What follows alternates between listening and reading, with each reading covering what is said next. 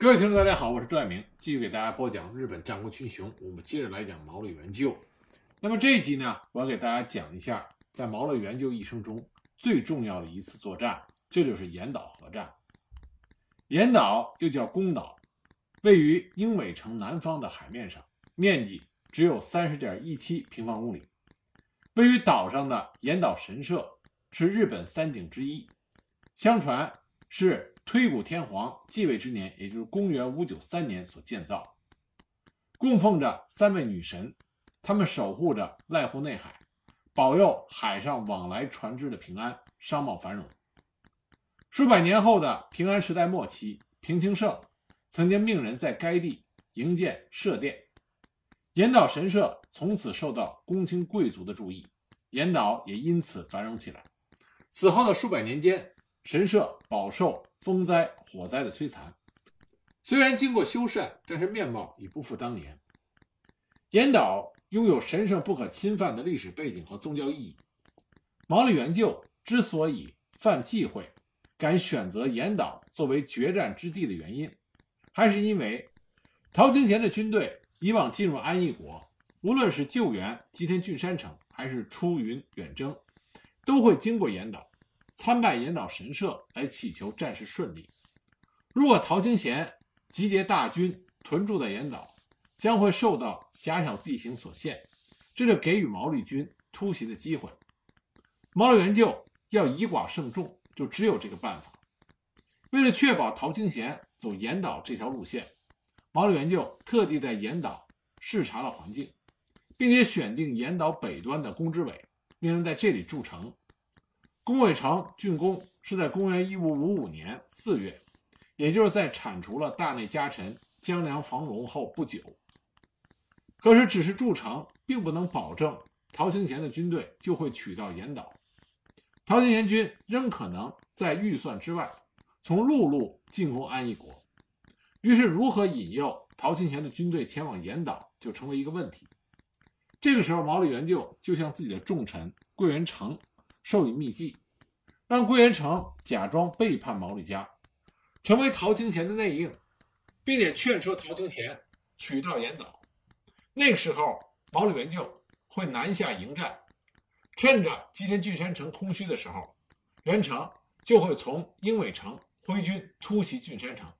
到时候郡山城唾手可得，毛利军也会在强大的陶清贤的军队面前彻底溃败。之所以挑选。桂元成实行这个计划，是因为他的父亲桂广成当年因为向和元刚谋反之事失败而受到牵连，对元就怀恨在心，这是自然不过的事情。大可以利用这一点来骗取陶清贤的信任。《吉田物语》在记载桂元成给予陶清贤的密函中这样提到：说桂元成在毛利家主继承事件中失去了他的父亲。对毛利元就素有怨恨，那么现在桂元成虽然是普代素老，但实际上却贱如奴婢，让他感到相当的委屈和遗憾。因此呢，桂元成总是想着要背叛，来恢复他们家族的荣光。但同时呢，桂元成在这封信中也提出来，如果陶行贤能够率领军队前往岩岛，那毛利元就自然会率军。渡海迎敌，那么他桂元成就可以趁虚袭取吉田郡山城。刚开始的陶清贤也是半信半疑，直到桂元成交出了一封神文七请。什么叫神文七请呢？就是以鲜血来签署，并且在神佛面前宣誓的文书，发誓对陶清贤永无二心。陶清贤这才相信。当时人们认为，如果违背了。这种祈请文内的誓言就会遭受天谴。陶清贤即使对桂元成的来头深信不疑，这也是无可厚非的。五月十三日，陶清贤派遣了军船百艘攻击宫尾城，结果没攻下来，于是呢就烧毁了岸边的民家，然后退军。六月八日，毛利元就渡海前往宫尾城视察，途中被陶清贤的军队袭击，在同行的。乃美宗盛和范田元助的奋战下，将陶清贤的军队击退。陶田巡军的部将桑原扫部介战死，毛利元就命人割下陶金贤军队的首级，用以激励士兵，说这是岩岛大明神给予他们的加护。毛利元就随后就任命降将吉飞直之和新里沟内少府为城主，领五百人负责守城。另外，又从吉川、小早川、福原、肉户等家挑选了部将作为监军。陶藤贤方面于七月七日派遣了白井贤印再度攻击宫尾城，三天之后又派遣了重臣三浦房清绕过岩岛。攻打广岛湾上的仁保岛，那白井军对宫尾城的攻击失利，三浦军也被仁保岛城主香川光景给击退。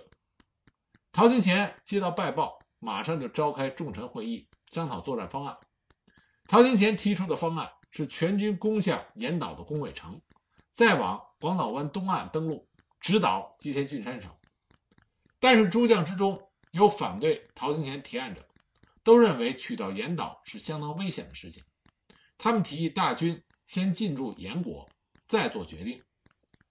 九月二日，陶金贤动员了周访国、长门国、丰前、筑前这四国的两万多的士兵，从山口出发，进驻岩国的永兴寺。从九月七日起，陶金贤就在军中连日召开了军事会议，仍然没有得到一个确实的方案。主要原因是。他内部对于进攻路线产生了分歧。那么，羽人、大和等部将主张从陆路的鹰尾城、草津城再攻打左东银山城。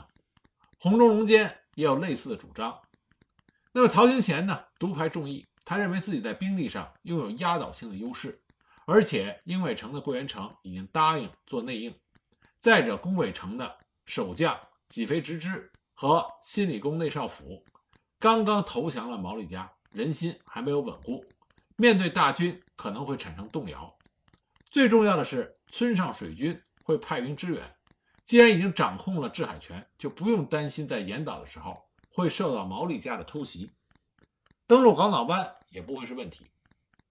那么，红中龙坚仍然坚持己见，反对陶兴贤的方案。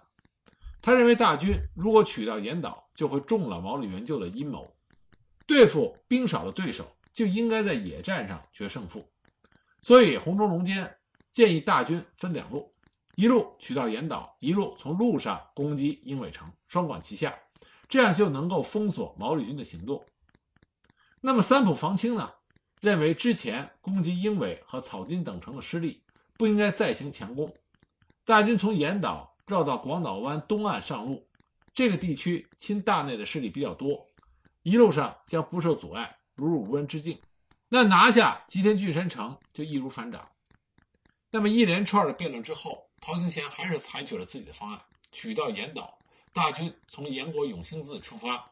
这是在九月二十一日发生的事情。九月二十二日早上，两万多的陶行贤的军队在岩岛大原浦登陆。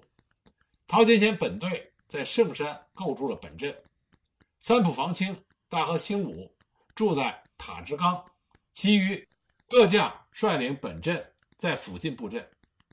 但是由于各部队过于分散，造成指挥不便，所以呢，又将本阵移到岸边的塔之冈，与宫尾城只有咫尺之距。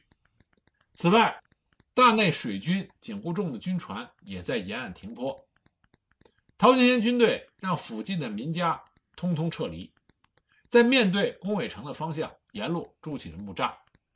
同一天，陶军从海陆两路进攻宫尾城。面对着只有数百人防守的小城，陶军部将三浦房清扬言不出三天就可以将他攻陷。然而，在宫尾城全体的拼死抵抗下，陶军依然没有能将他攻克。此后一连数天，陶军仍未能攻下宫尾城。陶军有两万多人。对付一个只有数百人防守的小城池，却束手无策，这的确有可疑的地方，但没有任何史料证明当时陶军的作战情况和策略，是不是故意拖延进攻速度，还是另有图谋，这无从可考。但很大的一种可能是陶清贤故意的拖延了进攻速度，目的是要毛利元就引军来救，到时候与英尾城的桂元城对于毛利军海陆夹击。那么只有几千人的毛利军，在没有增援的情况下被大军夹击，肯定彻底的覆灭。因为万一宫尾城陷落，毛利元就可能就会撤退回吉田郡山城，这样就会演变成郡山城的围城战。而十多年前尼子家围攻郡山城，或者是大内家攻打出云国越山富田城一样，虽然攻城方兵力众多，但最终还是无功而返。甚至损兵折将。再者呢，濑户内海一带属于安艺国内，更存在不少的中立的海上势力。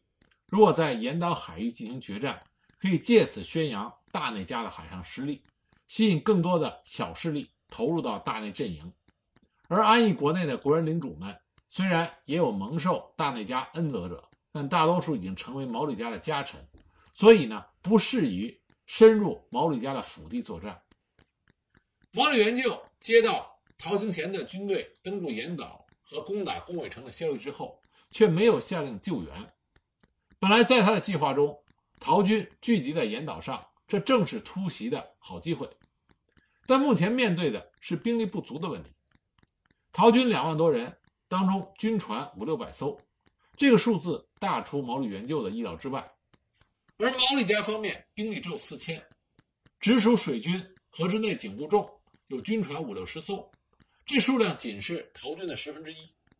即使加上小早川家的沼田水军和阴岛的村上水军，仍然是相差甚远。虽然说陶军已经进入到圈套，但是在兵力悬殊的情况下，尤其是大内水军已经把岩岛北面的大野濑户海面封锁，毛利军不要说是救援宫尾城，就是要安全渡海也甚为困难。毛利元就此刻最需要的是能岛来岛村上水军的援助，拥有强大水军力量的两岛村上水军的援助，这样才有机会能够渡海进行突袭。此外别无他法。正因为如此，两岛村上水军的向背就成为胜败的关键。然而毛利家处于劣势，两岛村上水军未必就敢得罪陶行贤而出兵支援毛利家。尤其当中的来岛村上氏，本来是四国伊予河野家的家臣，他们是否愿意冒这个险去参战，这是一个疑问。九月十四日，毛利元就留下女婿肉户隆家和八百士兵留守吉田郡山城，自己亲自率领毛利隆元、吉川元春、福原智道、口语耳玉，还有熊谷平克、阿曾沼、天野等家臣，约三千五百人出发。前往左东银山城，然后移师草津港。与此同时，小早川龙井率领数百人的部队前来会合。毛利军人数增至四千人。毛利军派出的侦察人员回报说，目前宫尾城被切断水源，士兵们忍受着饥渴之苦，他们身上的防具都已经损坏掉了，防御物也被破坏的很严重。按照报告所描述的情况，宫尾城随时都有可能陷落。形势相当的恶劣，万一宫尾城失守，陶军就会长驱直入，那么毛利元就细心部署的计划全盘皆空。然而毛利元就一直等待的两岛村上水军却没有出现，贸然出动也于事无补。身陷两难境地的毛利元就，一方面派遣与两岛村上水军有着密切关系的家臣乃美宗盛前往那里求援。另一方面，于九月二十六日，派遣熊谷信直领兵船五六十艘前往增援宫尾城。因为敌我的实力过于悬殊，那么还有一种传说，说当时毛利元就还专门让熊谷信直在出发前秘密会见了岩岛神主，让他到毛利军中激励士气，这才稳住了军心。那熊谷信直所率领的军船五六十艘。应该就是毛利家直属水军河之内警务重的全部军力。虽然说宫尾城万万不能失，毛利元就不得不救，但是以这样的兵力去应付陶清贤的军队，无疑是以卵击石。而且这样做对于毛利元就的突袭计划毫无帮助。事实上，关于熊谷信直或者其他将领，甚至是其他形式的救援战都没有详细的技术。因此其经过和结果存在疑问。如果毛利元就并没有下令救援宫尾城，那么他在干什么呢？根据史学家的考证，九月二十六日，毛利元就并没有派兵救援宫尾城，而是派人送信给小早川龙井，让他把沼田水军召回到草津港，并且想办法尽早的说服两岛村上水军派兵支援。而到了二十七日，两岛村上水军尚未出现。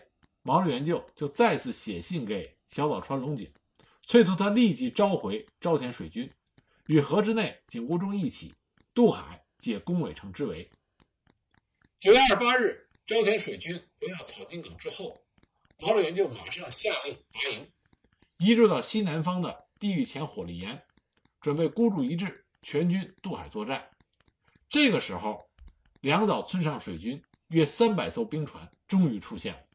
毛吕元就大喜，小早川龙井派遣部将乃尾宗盛与当时只有二十三岁的能岛村上武吉交涉。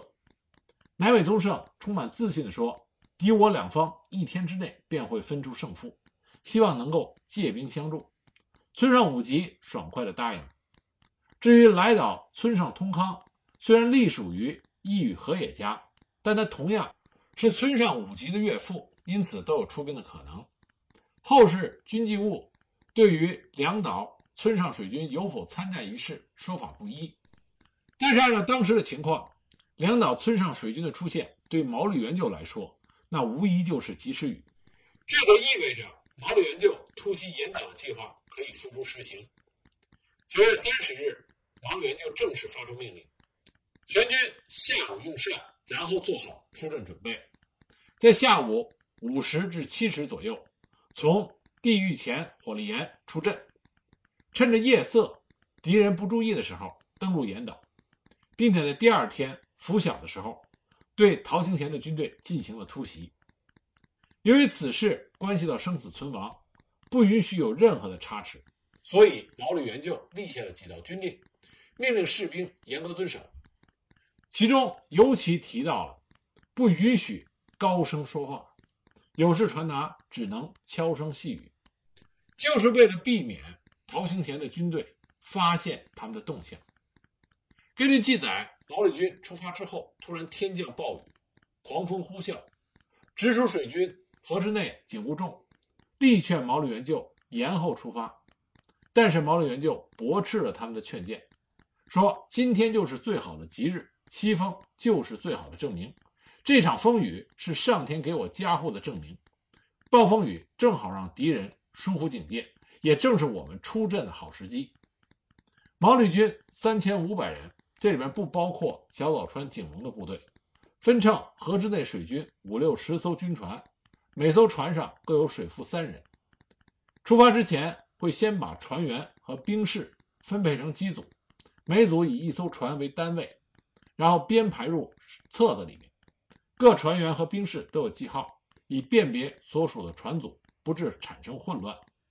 船上不准点燃篝火，只有毛利元就所乘的船可以点上一道灯火，其他船一概以此为标，随后而行。每船间隔约二三十天，轮流出航。食粮由士兵随身携带，船上不存粮食，士兵在船上禁止发出声音等等。毛利军。无惧狂风暴雨，终于在晚上九时到十一时安全抵达岩岛东面的包之浦。全军登陆之后，毛利元就吩咐水军大将耳鱼旧方将所有的船只连夜驶回地前火力岩，以示破釜沉舟的决心。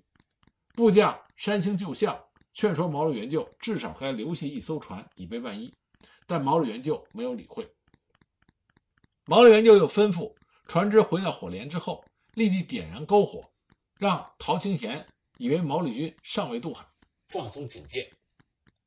成功登陆岩岛的毛鲁元就担心士兵们害怕陶清贤军队的威势影响士气，所以他又想出了鼓励士兵的方法。全军上路完毕之后，毛鲁元就把船员叫来，问他这处叫什么名字。船员说包之浦。元就又指着前面的山丘说：“那座山呢？”船员说叫博弈尾，包之浦和博弈尾的日文有一同打倒敌人，和获胜的意思，非常的吉祥。毛利元就就有借此来激励将士，说明日一战定能将陶军击败。已经没有退路的毛利军，在吉川元春的率领下，摸黑登上了博弈尾。途中，一头公鹿突然从道旁窜出来，吓坏了士兵。那头公鹿随即遁入林中。毛利元就趁机就喊：“这头鹿是明神的御使，一定是明神给我们引路。诸将士快随那头鹿前进。”事实上，毛利元就事先派人在岛上开路，路只能沿着路而行。因此不会担心会走错路。毛利元就略施小计，就让士兵们受到激励。虽然陷于背水一战的形势，但却能稳住士气。将士们抱着殊死一战的决心。至于小岛川水军和两岛村上水军，则沿着海岸悄悄地向西南而行，在九波折而向东，借着黑夜潜入到陶军的船队附近。由于大风的关系。沼田水军多有不适，小岛川龙井生怕士兵的状态会影响到明天的突袭行动，于是打算将船只停泊在敌阵附近的大原浦。此时部将乃尾宗盛向小岛川龙井献计，反正在风雨之中，谁也辨不清敌我，大可以直接从正面渗透进敌船的阵中。有了陶军大船作为屏障，士兵就不会晕船。然而，陶军船只之间是以舟桥相连，包围着岩岛神社。小岛川水军如何能够深入敌阵？乃尾宗盛又献了一计，说只要向陶军声称自己是筑前国宗相秋叶家派来的援兵，陶军就会信以为真，放松警戒，让我们溜进去。小岛川龙井依计而行，陶军果然不疑有诈，这样小岛川水军就成功的靠近了大鸟居。让士兵悄悄上路，并且在塔之冈附近埋伏，而两岛村上水军则在陶军对面的海面上游弋，静待着核战爆发。那么一切准备就绪，就等着毛利元就一声令下。